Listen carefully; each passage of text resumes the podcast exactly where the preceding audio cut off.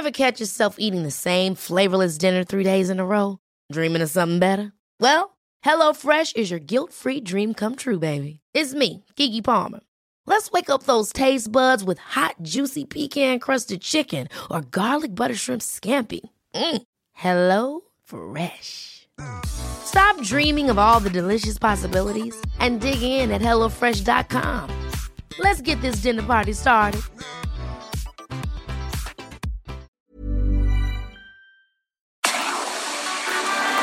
Tarde lo que necesitas saber de forma ligera, con un tono accesible. Solórzano, el referente informativo.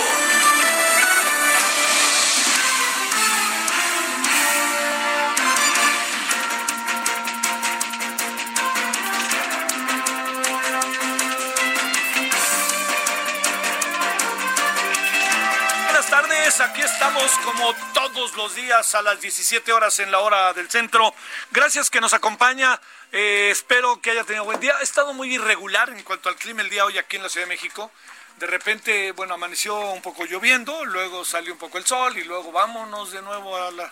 Y ahorita como que anda queriendo pelea la lluvia, pero en algunas zonas de la ciudad todavía no empieza a llover. Bueno, Estamos en el día, gracias que nos acompaña, y estamos en el día después, 98.5 de FM, el Heraldo Radio. Mañana se cumple un año de este proyecto, que sin duda alguna es un proyecto, pues este, yo le, yo le diría digno de su atención, y espero que al ser digno de su atención haya un convencimiento posterior, ¿no? No puede uno decir que sí antes de que empiece el partido. Bueno, este, lo que sí le digo es que ha habido, ha habido muchos asuntos, eh, sobre todo, pues el muy doloroso temblor y empezamos a vernos en el día después. Eh, fíjese, el otro día alguien ahí de las personas que se dedican a, al análisis, a la, sobre todo también, pues soldados, marinos, eh, gente que está en estas situaciones que son al límite, me, me decían lo, lo difícil, lo complicado que resulta eh, un temblor, es decir, trabajar sobre un temblor. Ya tembló y ahora viene esto que es la búsqueda, ¿no? Pras, un, uno, dos días, tres días, y uno sabe que más de tres días, en caso de que alguien haya quedado lamentablemente este, en circunstancias absoluta y definitivamente, este, ya saben, ¿no? que le cayeron la casa, uf, todas estas cosas, eh, pasan los días y uno sabe que tiene dos, tres días y el milagro, ¿no? Alguien que pueda aguantar ocho días y algo así, ¿no? Pero fíjese que hay otra variable que también me ponían de manera como un ejemplo, si me permite, paralelo. ¿Qué es lo que sucede? ¿Qué es lo que sucede con una inundación o con, una, con, con un huracán, ¿no? Con un ciclón. Dice, ahí trabajar sobre las consecuencias es mucho, muy difícil porque se mantienen las inundaciones y el agua. Entonces no hay manera tan fácilmente de poder recobrar. Aquí uno, bueno, saca la busca rápidamente, crea la vivienda, pero es muy difícil con las con las lluvias y con, con el agua, porque el agua se queda, ¿no? Y ahí se va quedando y este los ríos no bajan luego luego, tardan a veces hasta meses. Entonces decía, bueno, las dos cosas son una pesadilla, ¿no? Dice, pero al fin y al cabo siempre me dicen lo mismo, es la madre, como me dice una amiga, es la madre naturaleza que toca la puerta para decir que aquí está y que la tierra es de ella. Pero el asunto está en que las consecuencias que tiene para nosotros los que hemos, eh, los que estamos en esta en esta, en esta búsqueda de equilibrios entre los, entre la naturaleza, entre la- el medio ambiente y pues nosotros, los seres humanos, con, con pinta y tinte devastador que en eso hemos andado. Bueno, a ver, ¿qué ha pasado en las últimas horas? Eh, hay asuntos eh, importantes de los cuales le daremos cuenta, como el tema de que resulta que Iberdrola dice que se va, que no va a invertir, claro que al gobierno le va a importar poco nada, dice, pues si no es como nosotros queremos, no es, y listo, ellos se van y colorín colorado. Este, sigue el tema del mar rodando. Eh, la otra cosa es que también estamos en este debate, en este debate que no para, ¿no? Que tiene que ver con el tema de la, con el tema de la, este, el, muy, muy complejo tema, diría yo, ¿no? De, de los números y del coronavirus y todo lo que va pasando en torno a él. Pero sobre todo también le diría que estamos en, de nuevo en la inminencia de una decisión muy importante. El viernes, en el caso de la Ciudad de México, la señora, eh, la señora Sheinbaum, Claudia, nos dirá, en función de la información que ella tiene, si nos vamos a Naranja el lunes o no. Tengo la impresión de que la señora Claudia Sheinbaum está haciendo bien su trabajo. Mire, el otro día que la vimos con su cubrebocas, incluso hablando con el cubrebocas y obligando a los que estaban en su entorno a ponerse el cubrebocas, a sabiendas de la importancia que tiene el cubrebocas para evitar el contagio, dije, bueno, esta señora está empezando a caminar a tal grado que hoy hasta la reconocieron, ¿eh? que eso no es fácil. Bueno, claro que todos son del mismo equipo, pero la acabaron reconociendo, ¿eh? y eso me parece que es algo que por ningún motivo podemos eh, soslayar. Entonces, estamos en eso. Hoy vamos a hablar también del tema del marro y de lo que ha pasado. Este, están consignando a la mamá de este hombre. Y también vamos a hablar el día de hoy sobre eh, un asunto que le adelanto que tengo la impresión de que, que, es de un interés colectivo, por más que parezca de repente que hay un grupo que demanda o denuncia. Tiene que ver con si o no se puede, desde el marco legal, colocar a los militares como los estamos colocando. En todos lados. Hay militares en todos lados. Eh, hay, una, hay una fortuna que es el origen y el espíritu militar en México. Pero me pregunto si eso debe de ser así o cómo funciona eso en un país como el nuestro y qué significa dejar en manos de los militares actividades estratégicas que son de origen civil. Entonces, esa es una de las partes. Y si el presidente, por ser el presidente, nomás puede decir, pues sí, ahí les voy y listo. Y bueno, ahí mismo también está otro tema que ayer platicábamos, que en este nos detenemos un minutito, que es el hecho de que el presidente eh, eh, se ve que quiere echarse para adelante con las elecciones. No sé qué piensa usted. Pero a ver, yo le planteo. El presidente dice que es un ciudadano y que como ciudadano puede hacer lo que él diga. O sea, que él puede, como usted y como yo, yo voy a presentar una denuncia. A ver, vamos a suponer que usted quiere presentar una denuncia respecto al proceso electoral y a lo que está haciendo el INE y cómo se están robando el... Ok, entonces usted se va a parar, va a ir a la oficina del INE o a donde va, tenga que ir al Tribunal Electoral, vengo a presentar una denuncia. ¿Y qué le van a decir a uno? No más faltaba, señor, haga fila, ándele, ahí está la fila. ¿Qué pasa si el presidente dice eso? Ya no es tan ciudadano solamente, ¿no? Es el ciudadano presidente. Entonces, el presidente un día dice algo, y a la mera hora, pues sea cierto o no, ahora sí que como los albures ya estabas, ya lo dijo, entonces, y lo dijo en la mañanera, y apareció en todos los portales toda la mañana, y el INE le trató de contestar a las 3 de la tarde, pues ese ciudadano que hizo la misma denuncia, que te vaya bien, pero este ciudadano, por ser el presidente que hizo la denuncia, ahí les voy con todo. Bueno, el presidente tiene atribuciones marcadas por la ley, pero también queda muy claro que el presidente no puede hacer campaña, que el presidente no puede estar haciendo denuncias sin ton son, aunque sea el ciudadano presidente, el ciudadano, y que se le conmina, así se dice, conmina a que el presidente pues atempere sus ánimos y mejor ni se meta. Y si tiene algo que decir, que lo diga a través de otros canales y que no lance un eco que va a volver una locura y van a decir, claro, porque las consecuencias de esto van caminando. ¿En qué sentido van caminando? Pues en un sentido muy sencillo. Van avanzando, avanzando, avanzando. ¿Y qué es lo que se desprestigia? La elección. ¿Qué es lo que se desprestigia? El INE. Cada discurso que da el presidente, pues tiene una trascendencia brutal, hombre. Pues lo sabemos. Es un hombre muy poderoso. Es un hombre legítimamente poderoso en términos del poder político mexicano. Entonces, pues bueno, ese es un tema para, como dirían por ahí, darle vuelta por aquí, por allá y acullá pero a ver qué pasa. Yo lo único que digo es que ayer nos decían en la noche, estábamos hablando con Porfirio Muñoz Ledo, que estuvo en verdad brillante, con Alberto Asís y José Antonio Crespo, y dice Alberto Asís dice, yo tengo la impresión de que el presidente va a ser un dolor de cabeza para el INE en las mañaneras. Va a decir muchas cosas. Y bueno, habrá que recordar que el presidente no, no es el único que ha vivido todos estos desbarajustes y desajustes de carácter electoral, porque muchos los han vivido y a muchos les ha ido mal en el proceso. Algunos hasta en esta pelea política pues han llegado a perder la vida, como usted y yo lo sabemos, o los han matado, para decirlo más claro. Bueno, a ver en qué acaba eso, pero sí tengo la impresión de que, si me permitiría, estamos en los rounds de sombra de lo que viene, porque lo que viene sí es importante. El triunfo del presidente, de su partido, le podría llevar a consolidar su proyecto otros tres años. El no, no ganar o ganar apenas, cuestión que sigo viendo difícil, pero ganar apenas, imagínense lo que significaría.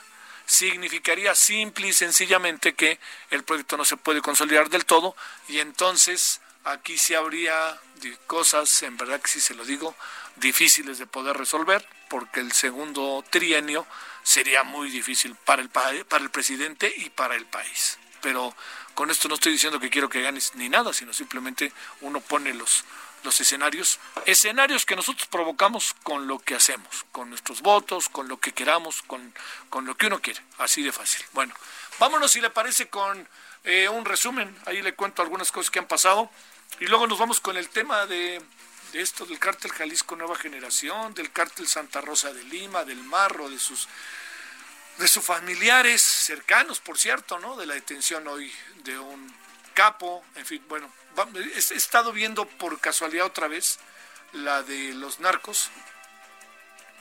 Está demasiado novelada, ¿no? Eh, y a veces medio sobreactuada, que no se me enojen. Pero ahí en el fondo hay dos o tres temas que uno dice, son temas de nosotros, ¿eh? Esto lo vivimos nosotros. Bueno, pues ahí le cuento ahora cómo está algunas cosas de último momento y empezamos a conversar con con quienes hemos invitado a nuestro programa el 98.5. Estamos en el referente aquí en Heraldo Radio. Solórzano, el referente informativo. Bueno, entonces 17.12 y le vamos contando. El Fondo Monetario Internacional advirtió ante, que ante la crisis por COVID-19 la economía mexicana tiene un desplome de 10.5% y no de 6.6%. Es decir, hay un ajuste horroroso de casi cuatro puntos. La corrección es ante el panorama nada favorable que presenta un derrumbe mucho más grande al de América Latina en su conjunto con menos 9.4%. A ver qué dice esto mañana. El presidente, porque estas, estas cifras no le acaban por gustar. Las cifras del Fondo Monetario Internacional, etcétera, pues aparecer esta máxima de otros datos. bueno, vamos a esperar, no me quiero adelantar, perdón. Tras la cancelación de la empresa española Iberdrola para invertir en la planta de generación eléctrica en el municipio de Tuxpan, el gobernador de Veracruz, Cuitlagua García, informó que será la Comisión Federal de Electricidad quien continúe con la licitación. Se espera que para este proyecto se inviertan unos 1.200 millones de dólares y que se generen 2.000 fuentes de empleo, así como una derrama económica para diferentes sectores como inmobiliario, construcción, suministros y proveeduría. Bueno, suman siete personas muertas por el temblor en Oaxaca. Esta mañana, Protección Civil y el gobernador del estado, Alejandro Murat, informaron que las actividades, las víctimas mortales, rectificó, son cinco hombres, dos mujeres. Además, se registran 11 personas heridas, cinco se encuentran hospitalizados. En el estado son ya 81 los municipios afectados. En solo 32 municipios hay más de 2.000 viviendas afectadas. Reportan al menos 11 heridos, 11 heridos de estos cinco se encuentran hospitalizados. Bueno, no, Noé Israel Lara, alias el Puma, detenido por la Guardia Nacional y la Sedena. ¿Quién es este hombre? Es el cofundador del cártel de Santa Rosa de Lima, junto con José Antonio Yepes el Marro, aunque ahora opera para el cártel Jalisco Nueva Generación, las plazas de Querétaro y Guadalajara.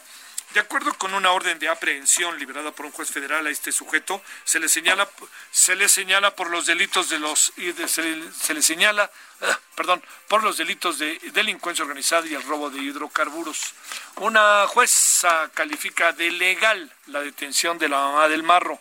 Fue legal la detención de María Eva y cuatro personas más en la comunidad de San Isidro de Helguera, quienes son acusados por delitos contra la salud en su modalidad de posesión con fines de venta por la Fiscalía Estatal la audiencia de vinculación a proceso de la madre y la prima del líder criminal José Antonio Yepes Ortiz, el Marro, y de otros tres detenidos. Se extendió hasta la madrugada de este miércoles.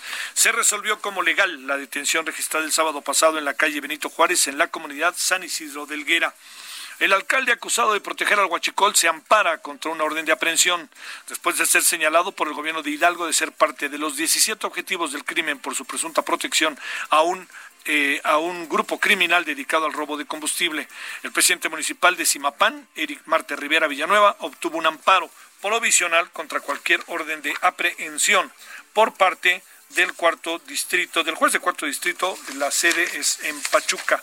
Y bueno, una noticia más de que me darle, que es que la Junta de Coordinación Política de la Cámara de Diputados señala que el nombramiento de cuatro consejeros para el Instituto Electoral podría darse el 22 de julio, dentro de un mes.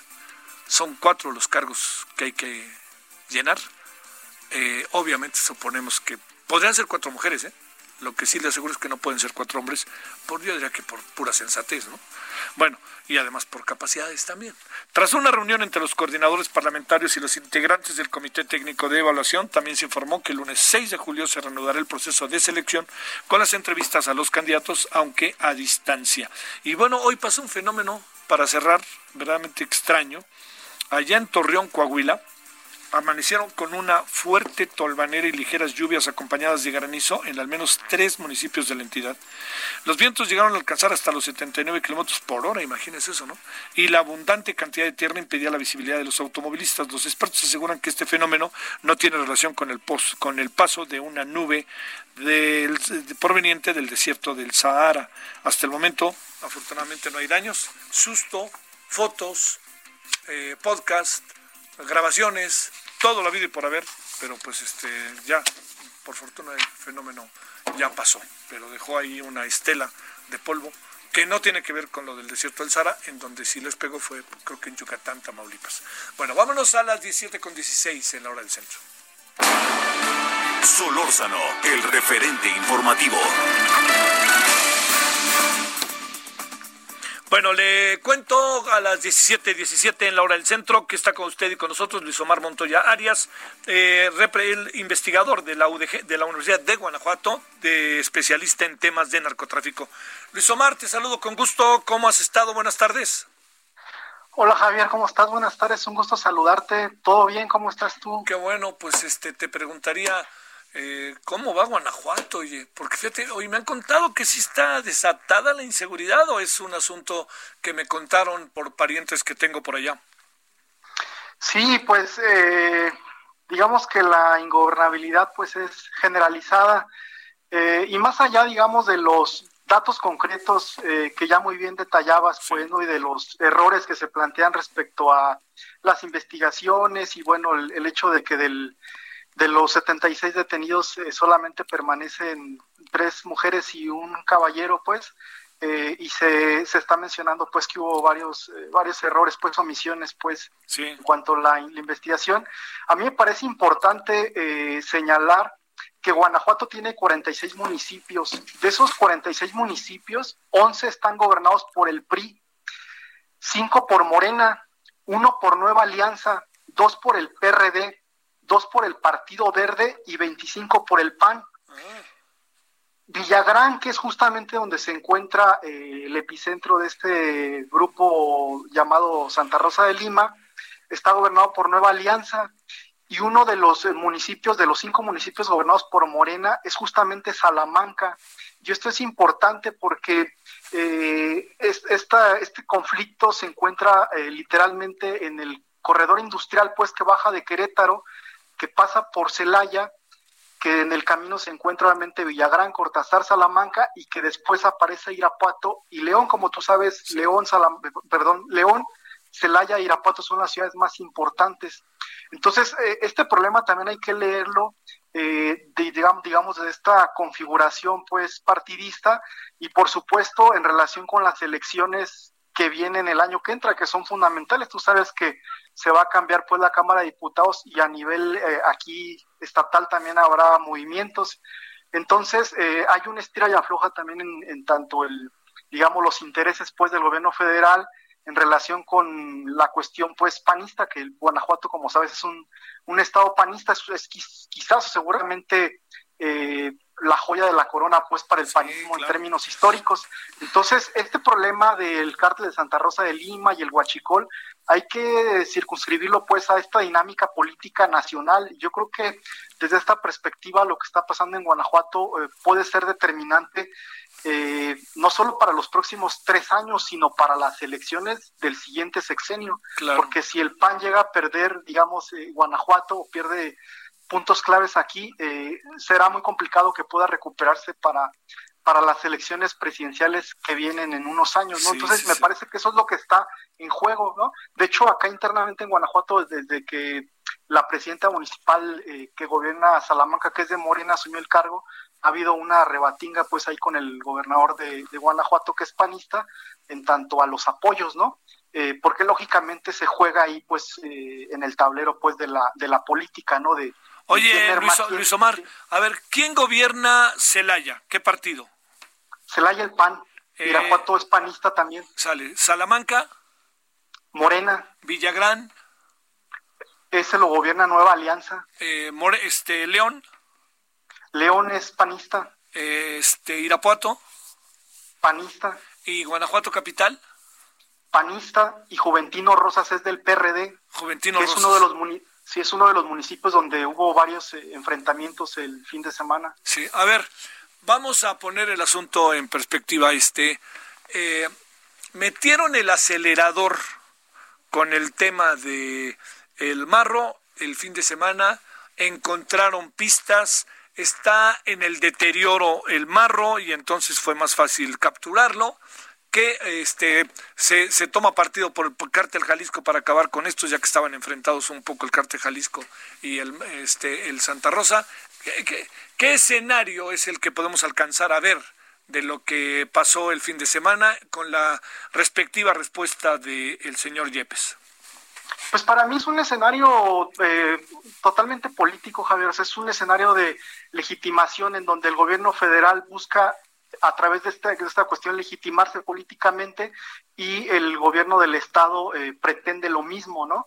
Eh, obviamente la, la, historia, digamos, oficial periodística plantea que fue a través de una llamada, como ya lo están mencionando varios medios de comunicación en León, pero para mí el fondo del asunto es, es, es, este, este tablero, esta disputa política entre el gobierno federal, que es morenista, López Obradorista, y el gobierno del Estado. Me parece que la urgencia en todo caso tiene que ver con el hecho de legitimarse políticamente para mantener su base dura de votantes.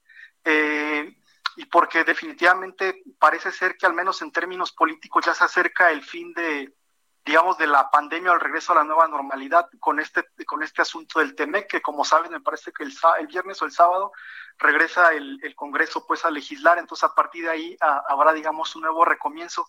Y me parece que la urgencia viene, viene desde esa perspectiva, pues una cuestión netamente política, porque además hay que decir que desde un inicio el gobernador de Guanajuato digamos que eh, no ha tenido la, la, fuerza política que otros gobernadores de Guanajuato se han tenido hablando del panismo. Y entonces me parece que eh, hay una búsqueda pues de legitimidad política y entonces se encuentran en esta coyuntura, digamos, eh, algo ideal para poder alcanzar ese objetivo. Una pregunta última, tenemos un minutito, este Luis Omar. digamos, lo que, lo que presumimos es que eh, hay más política que una acción policíaca respecto a la detención de la familia del Marro y que en cualquier momento, mañana, pasado, una semana, ahora es el turno del Marro? ¿Algo así presumes que puede pasar como hipótesis? Sí, absolutamente es un asunto político y la lectura que se le tiene que hacer es política antes que de otra naturaleza. Yo creo que este asunto tiene que leerse netamente en la política del Estado, en este conflicto que hay entre los municipios, dado que, son de diferentes partidos políticos, y en relación, por supuesto, Guanajuato como, como enclave panista eh, con el gobierno federal, ¿no? Hay una, una pugna, pues hay una pelea. Yo creo que este problema es de donde tiene que abordarse para llegar a profundidades. Bueno, oye, pues este, a ver si hablamos la semana que entra otra vez, ¿no te importa, Luis Omar? Claro, con gusto, Javier. Muchísimas gracias. Te mando un saludo, saludos allá. Igual, gracias, un saludo, gracias. Muy interesante lo que dice este Luis Omar, ¿eh? O sea, porque hemos estado, nos colocamos como siempre en el centro de la presunción de que estos son asuntos que tienen que ver con policíacos, que fue una llamada, no fue una llamada, y alguien que vive en Guanajuato, que es especialista en temas de narcotráfico, nos dice, por ahí no necesariamente hay que verlo, ¿eh? hay que verlo por, por otros lados. Bueno, vámonos a las 17 con 24, casi 25 en la hora del centro, a una pausa. En la siguiente media hora vamos a hablar de la militarización. Vamos a conversar con Sergio López Ayllón a ver qué él qué piensa de todo este tema. Bueno, vamos a la pausa y regresamos en Heraldo Radio.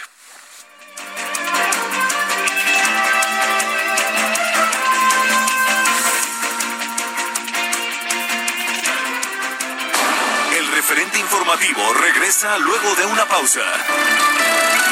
Heraldo Radio, la H que sí suena y ahora también se escucha. Estamos de regreso con el referente informativo.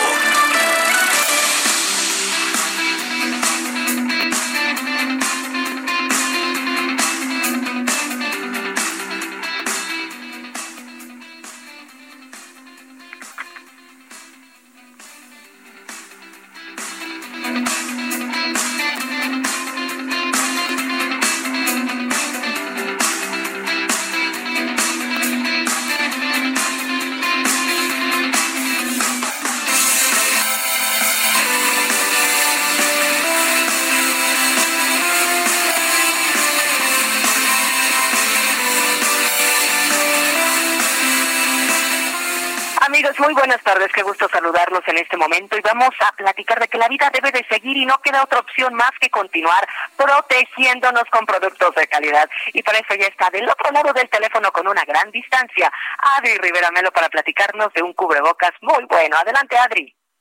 Mi querida Moni, muy buenas tardes a ti y a la audiencia, por supuesto.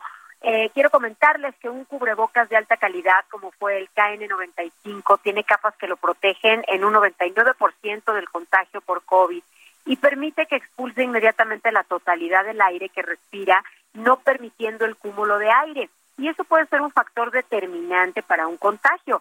La gran novedad que les tenemos es que después del consagrado cubrebocas KN95, reconocido científicamente como el más perfecto respirador en términos de calidad y protección, fue lanzado en Europa el KN98, que es la evolución del KN95 porque presenta una quinta capa protectora.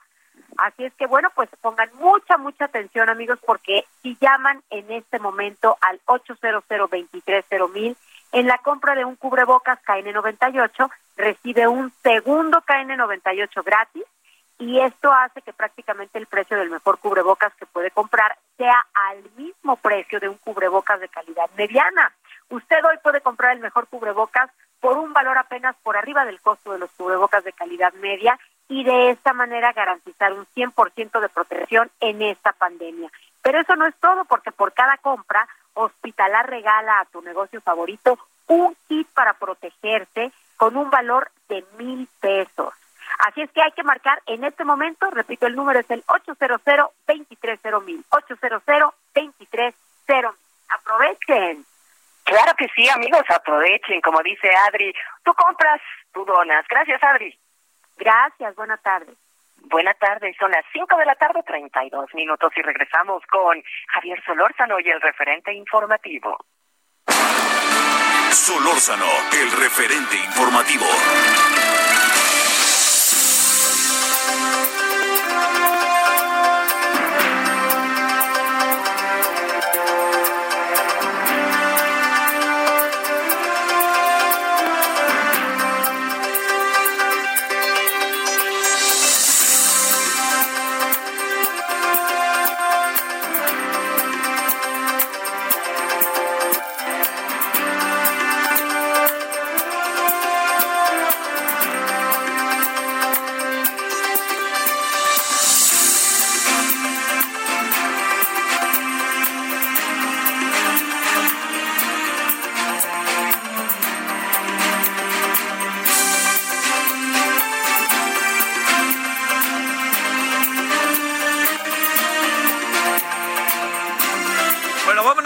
A las 17.34 ahora con Gabriela Montejano hasta Guanajuato. Gabriela, te saludo con gusto. Estábamos hace un momentito allá con el maestro Luis Omar Montoya en Guanajuato. Vámonos contigo ahora. Cuéntanos. Hola, ¿qué tal? Muy buenas eh, tardes. Pues ya esta madrugada una jueza calificó de legal la detención de María Eva y cuatro personas más en la que fueron detenidas en la comunidad de San Isidro de Helguera quienes son acusados por delitos contra la salud en su modalidad de posesión con fines de venta por la Fiscalía Estatal. La audiencia de vinculación a proceso de la madre y la prima del líder criminal José Antonio Yepes Ortiz, El Marro, y de otros tres detenidos se extendió hasta esta madrugada, en donde se resolvió como legal la detención registrada el sábado pasado. Se solicitó la prórroga del plazo constitucional y los detenidos permanecerán en prisión preventiva y se continúa hará el 27 de junio. Los cinco detenidos son cuatro mujeres y un hombre, María Eva, Rosalba, Marlene, Jesús Emanuel y Erika, quienes son procesados por narcomenudeo. Lo anterior, de acuerdo a lo expuesto en la audiencia inicial, antes de que la jueza Iraíz Medina Manzano la hiciera privada. Este martes por la tarde se reanudó esta audiencia en medio de un fuerte operativo que mantenía vigilado el juzgado de Puentecillas en la capital del estado de Guanajuato. En el lugar había una gran cantidad de elementos de las fuerzas estatales y de la Serena y es que según lo que expuso el Ministerio Público en la audiencia se recibió una amenaza de ataque a los juzgados en donde sería procesada la, mamá de este líder criminal y eso es que también se declaró privada la audiencia. Ahora ellas permanecerán en prisión hasta que se reanude y ya se analice la vinculación a proceso. Ese es el reporte desde Guanajuato. Es un hecho, pregunto, que eh, hay ya una detención y hay una consignación, es decir, no puede salir la señora en el corto plazo, habrá un juicio de por medio y ahí lo tendrá que seguir. Eh, ahí quedaría el estado de las cosas momentáneamente, pregunto. No, están en este momento hasta el 27 de marzo, que es el próximo, el perdón, el 27 de junio, que es el próximo sábado, eh, se reanudará la audiencia para ver si la jueza la vincula a proceso. Ah, claro. Por ahora únicamente se declaró legal la detención, que era lo que la defensa estaba alegando por unas supuestas irregularidades en la en el operativo. Sí, lo que significa que tiene que quedarse detenida de aquí a esa fecha. Sí. Así es, permanecen detenidos los cuatro, los cinco. Oye, este, y supongo que traen ahí en la mano, en la mira al señor Marro, ¿verdad? Que ha de andar ahí. ¿Ya no ha dado nuevos mensajes el Marro? No, hasta ahorita no han surgido nuevos mensajes. Eh, por ahí han, se han manejado algunas mensajes en redes sociales supuestamente comunicados, pero no se han confirmado que sean de parte de este líder criminal y bueno, los operativos de vigilancia continúan en la zona de donde se encuentran resguardadas estas personas. Sale, buenas tardes, gracias. Hasta luego, bye. Hasta luego. Bueno, 17 con 37 en la hora del centro. Marta de la Torre, cuéntanos qué pasa en Colima y en el cerezo de esa allá de del muy bonito puerto Manzanillo. Así es, Javier. Efectivamente, buenas tardes. Pues el día de hoy la Secretaría de Salud de la entidad confirmó que hay un brote de COVID-19 en el cerezo de Manzanillo. Manzanillo es precisamente el municipio que tiene más contagios acá en Colima, con el 67% de los casos. Y ahí en el cerezo hay 11 reos contagiados de COVID-19. Sin embargo, la dependencia asegura que el brote ya está controlado, que las, los reos están en tratamiento y que se encuentran aislados. También eh, cabe destacar, Javier, que acá en Colima, pues son las eh, personas en edad productiva las que más se están contagiando. Esto lo atribuyen las autoridades por la movilidad que tienen, principalmente hombres, pero entre edades de 40 y 44 años y entre 50 y 54 años. Estas personas son las que más se están contagiando y las que más registran fallecimientos son los adultos mayores, además de que acá en Colima pues también hay seis menores de edad que están eh, que también resultaron contagiados y también lo atribuyen precisamente a, pues, a la falta de cuidado por parte de sus padres. Y reporte. Sale, oye, pero este, me imagino que pues el escándalo es grande porque ¿qué van a hacer con todos, no? Con todos los reos. Apartarlo al reo, ¿no? Efectivamente, ya los tienen de hecho en celdas aisladas indican que, bueno, pues ahí están utilizando las, las áreas de aislamiento, pero las están adaptando también como para que no se vea como castigo, pero sí para tenerlos aislados, aseguran que pues les están dando tratamiento, pero sí, efectivamente fue algo que se les salió de control porque primero advirtieron que era una persona contagiada y posteriormente a los dos días pues ya reconocieron que eran 11 efectivamente. Sale. Muchas gracias. Muy buenas tardes. Eh, saludos, Marta. Vámonos ahora cuando son las 17 con eh, 39 en Lora del Centro. Pepe Alemán, José, vámonos contigo hasta San Luis Potosí. Cuéntanos. Ayer, muy buenas tardes, pues para darles el reporte de la evolución de los trillizos que nacieron justo, justamente hoy, hace una semana, eh, contagiados por el coronavirus COVID-19.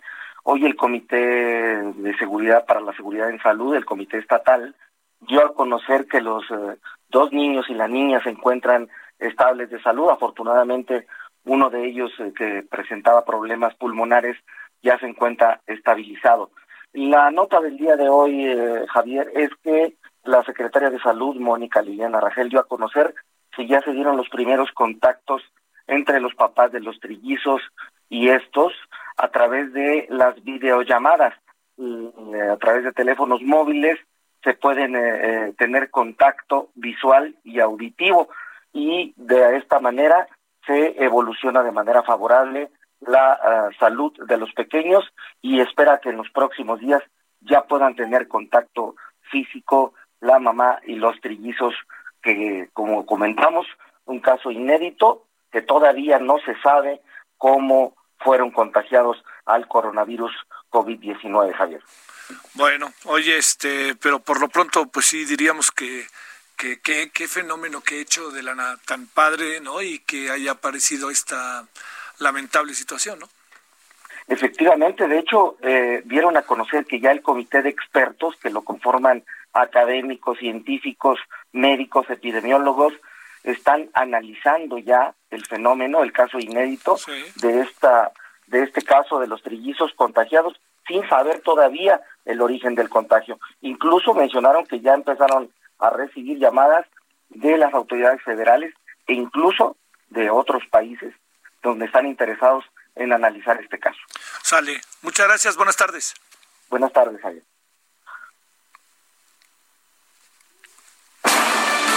Solórzano, el referente informativo. Bueno, vámonos a las 17.41 en la hora del centro. Le agradecemos a Sergio López Ayón, director del CIDE, profesor de división de la División de Estudios Jurídicos, miembro del Sistema Nacional de Investigadores. Querido Sergio, te saludo con mucho gusto. ¿Cómo has estado? Javier, ¿cómo estás? Gusto en saludarte y a tu auditorio también.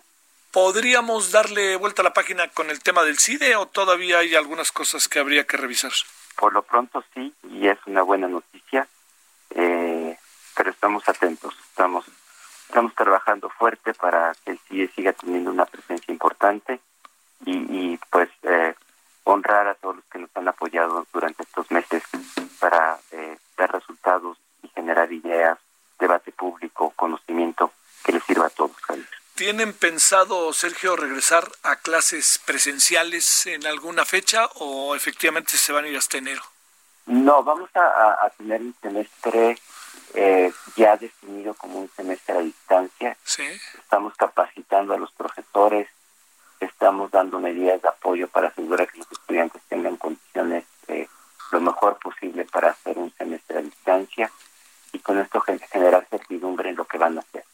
Entonces vamos a, hacer recurso a la tecnología y a tener una presencia muy importante en redes, en, medios, eh, a través de cátedras públicas, de eh, seminarios virtuales y, de, y de clases donde los estudiantes tengan, digamos, un modelo que, dadas las condiciones en las que creemos va a evolucionar la pandemia, son las que aseguran un semestre estable para los estudiantes. Sí, esa es la clave. Bueno, es una, como tú bien dices, es una buena noticia, por lo menos por ahora. Oye, la otra es, este, a ver, eh, Hoy leíamos, leía tu columna y, varias cosas que, que ahí mencionabas. Eh, al final, ¿estamos militarizando al país o no lo estamos militarizando? ¿O qué estamos haciendo con él y hasta dónde tendríamos que presentar toda una serie de elementos de carácter legal para precisar y delimitar los terrenos. A ver, déjame reconstruir un poquito la historia. Sí. ¿no? Tuvimos una militarización de facto durante los sexenios de eh, Calderón y, Peña Nieto. Es decir, el ejército estuvo en las calles haciendo funciones de seguridad pública sin marco normativo. Eso ahí estaba y siempre lo, lo denunciamos y cuando trataron de hacer una ley de seguridad interior, eh, nos opusimos a ella porque consideramos que no tenía las condiciones. Cuando llega eh, el presidente López Obrador, propone esta idea de la Guardia Nacional, ¿no? Eh, y yo creo que el Congreso, con buenas razones, le dice, de acuerdo, presidente, vamos a modificar la Constitución para constituir un nuevo cuerpo que se va a llamar Guardia Nacional, que va a tener el carácter civil, que entendemos que de inicio va a estar formado mayormente por eh, elementos que provienen del ejército, pero que es un proceso de transición. Entonces ya tenemos un órgano se llama Guardia Nacional, que va a ser el despliegue territorial en funciones de seguridad pública. Pero también, también, el segundo elemento, eh, Javier, le dice, pero vamos a fortalecer las policías locales, que es uno transitorio de la reforma. Y le dice, en la transición, tu presidente vas a poder disponer de el ejército y la armada, la Fuerza Armada Permanente, bajo ciertas condiciones y le pone las cinco condiciones, excepcionalidad, eh, subordinación, eh, fiscalización, que vienen de la sentencia de la Corte Interamericana. Es decir, le dice, presidente, tú puedes usar el ejército para funciones acotadas y bajo ciertas condiciones. Ese es el, el paquete eh, normativo que se acuerda en, en, esta en este en esta reforma constitucional.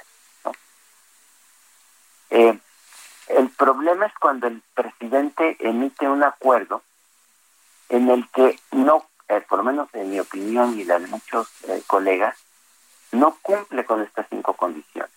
Y entonces es un acuerdo que nos vuelve a la casilla del inicio. Es decir, vamos a tener al ejército actuando en funciones de seguridad pública sin un marco normativo que le dé certeza al ejército y a los ciudadanos y que la acción del ejército en esas funciones va a tener implicaciones y va a poder ser efectiva.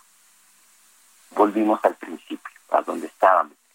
Y eso es lo que a mí me parece que es eh, cuestionable del acuerdo del 11 de mayo. Este, eh, la, la Corte, bajo esta perspectiva, Sergio, juega el papel de dirimir. Eh, el que acepte el caso no significa que haya un aval de ninguna naturaleza, simplemente se, discute el caso. ¿eh? Exacto.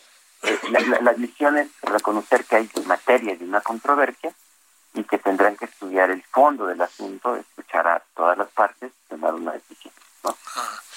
¿Qué alcanza a saber de, del tema en términos sí de las interpretaciones de carácter legal, las cuales pues, son motivo de tu análisis sistemático, pero también de las, eh, yo diría, de las condiciones sociales que provoca en nuestra sociedad el tema.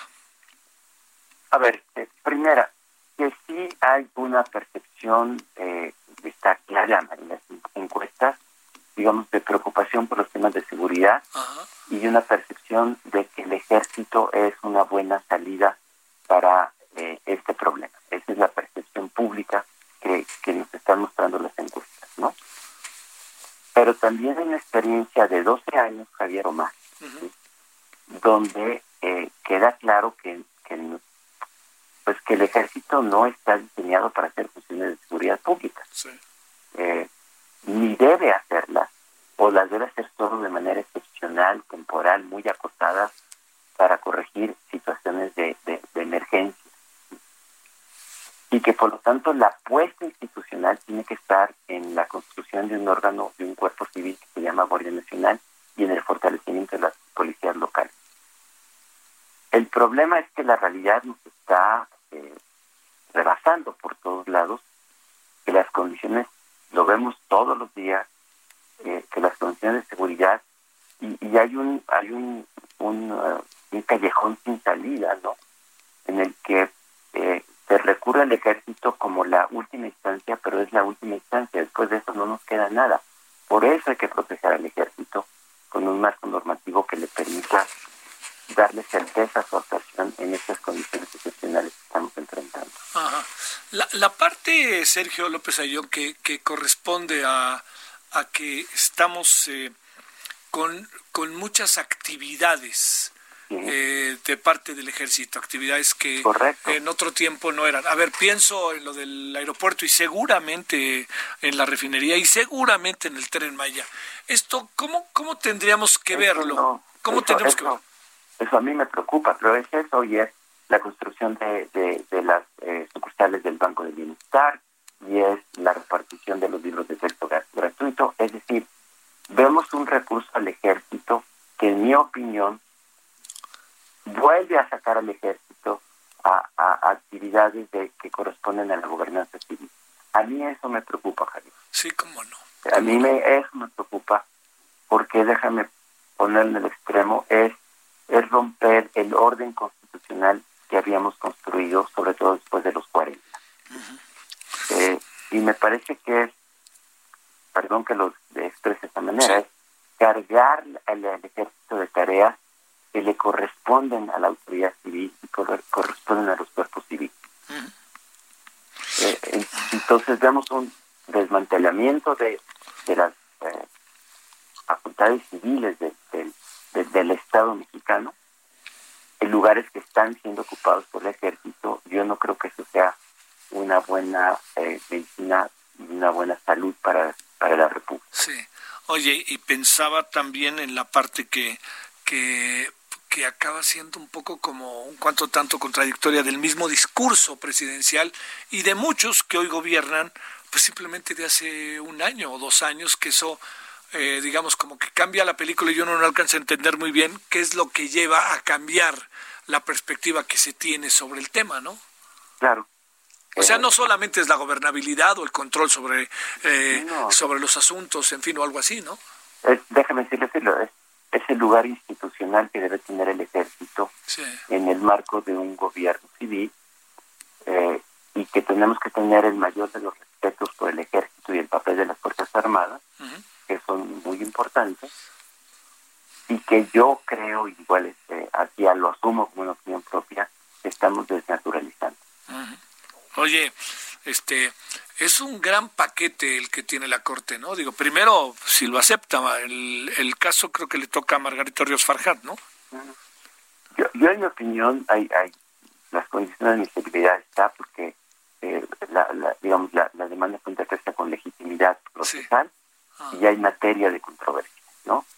Eh, la, la controversia, esto es un detalle técnico, no pide la suspensión, simplemente pide que la Corte se pronuncie sobre el fondo y sí les deja un, una tarea muy compleja que podría obviarse si el Congreso hace lo que tendría que haber hecho hace tiempo y es emitir una ley reglamentaria del artículo quinto, quinto transitorio. Eh, eso, ojalá lo haga el Congreso, porque entonces le quitamos un peso, eh, una responsabilidad enorme a la Corte y vuelve a llevar las, causas, las cosas por el orden que deben ser. Sí, claro. Sergio López Ayón, pues bueno, la buena es lo del CIDE y la otra es un pendiente, ¿no? Vamos a ver qué pasa con lo que decide la Corte sobre esta controversia. Es una controversia muy importante, muy, muy, muy, muy importante por sus implicaciones eh, que irradian no solo la seguridad, sino el papel de las Fuerzas Armadas eh, eh, en, el México del, del siglo XXI. Te agradezco de nuevo que haya estado con nosotros, Sergio López Ayón. Gracias. Ahora son las 17 con 53 en la hora del centro. Eh, vámonos para cerrar, ¿sí? Vámonos, vámonos para cerrar a Oaxaca para ver qué ha pasado en las últimas horas. Pues el tema del temblor, ¿no? Fundamentalmente. Karina, ¿cómo van las cosas en Oaxaca? Te saludo, buenas tardes.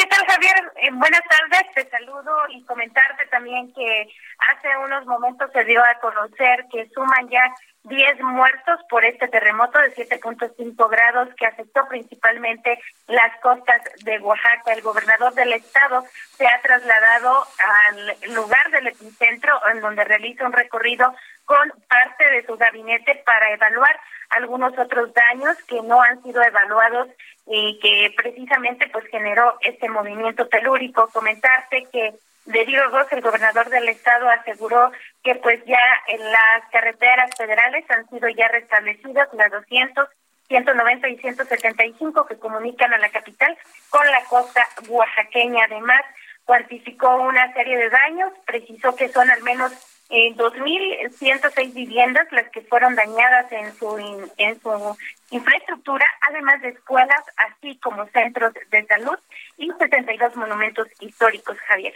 Oye, muy en breve, en segunditos, ¿cómo va Huatulco? Pues está de pie, sigue presente y pues esperando a que a la apertura de este primero de julio, como lo anunció el gobernador del estado. Pero sí, ¿verdad? Los hoteles no se vieron muy afectados, ¿no? Perdón, no te escucho. Los hoteles no se vieron muy afectados. No, no, los hoteles no son viviendas las más afectadas, Javier. Sale. Te mando un saludo, Karina. Saludos hasta Oaxaca. Muchas gracias, buenas tardes. Bueno, saludos hasta Guadalajara, Jalisco, hasta Monterrey, Nuevo León, 100.3 FM Guadalajara, 90.1 FM Monterrey, Nuevo León. Gracias. Nos vemos al rato. Vamos a hablar de los Dreamers a las 21 horas en la hora del centro. Creo que puede ser interesante. ¿En qué van las cosas? Eso es en lo que se trataba. ¿Ya están del otro lado o no? Todavía no, ¿eh? Bueno, nos vemos a las 9. Adiós. Hasta aquí, Solórzano, el referente informativo. Heraldo Radio, la H que sí suena y ahora también se escucha.